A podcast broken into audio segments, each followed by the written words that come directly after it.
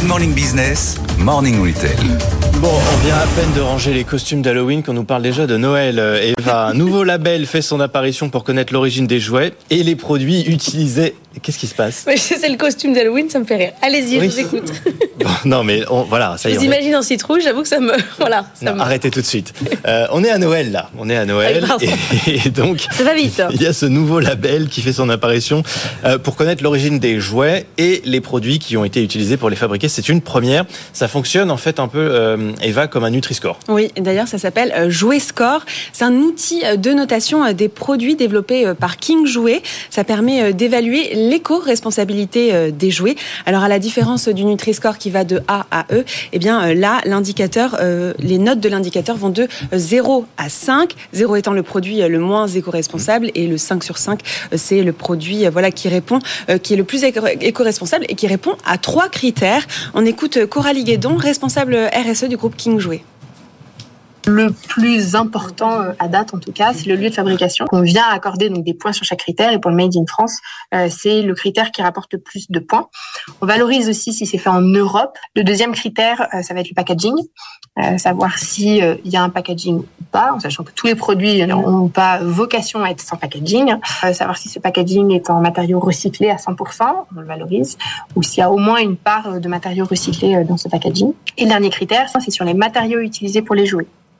Alors pour ce dernier euh, critère, King Jouet s'est accompagné euh, de l'éco-organisme qui s'occupe de la filière recyclage pour le jouet, qui s'appelle Éco Maison. Alors vous avez acheté deux, vous avez acheté, vous avez amené deux sortes de jeux sur le plateau. Il y a 100 planchettes de couleurs qui s'appellent Orio euh, Decapla, en Oui, gros, et euh, Trinature qui classe les animaux. Euh, Ça c'est chez BioViva. Les deux là, c'est des jeux, euh, C'est des jeux des jeux bien. C'est des jeux qui ont un score en effet de 5 sur 5. Ils cochent, ils, ils cochent toutes les cases. Alors ce, ce jouet-là de BioViva, euh, c'est un, euh, c'est un, c'est un, un jeu de société. Trinature. Euh, Il a en fait ce, ce, ce jouet-là, il est fabriqué en matériaux recyclés. Celui-ci donc euh, voilà qui ressemble un petit peu euh, au Capla, c'est une marque propre euh, Mais de le score n'est pas marqué dessus. Non, Ah ouais. en fait c'est marqué en magasin sur des petites euh, plaquettes.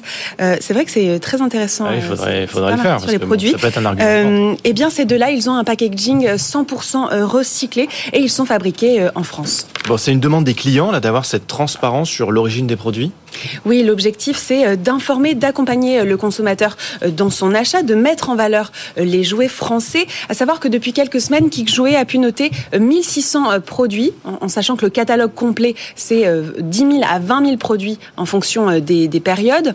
Ça fait à peu près euh, 400 euh, jouets qui sont jouets score de 2 à 5, et c'est ceux-là qui sont mis en avant.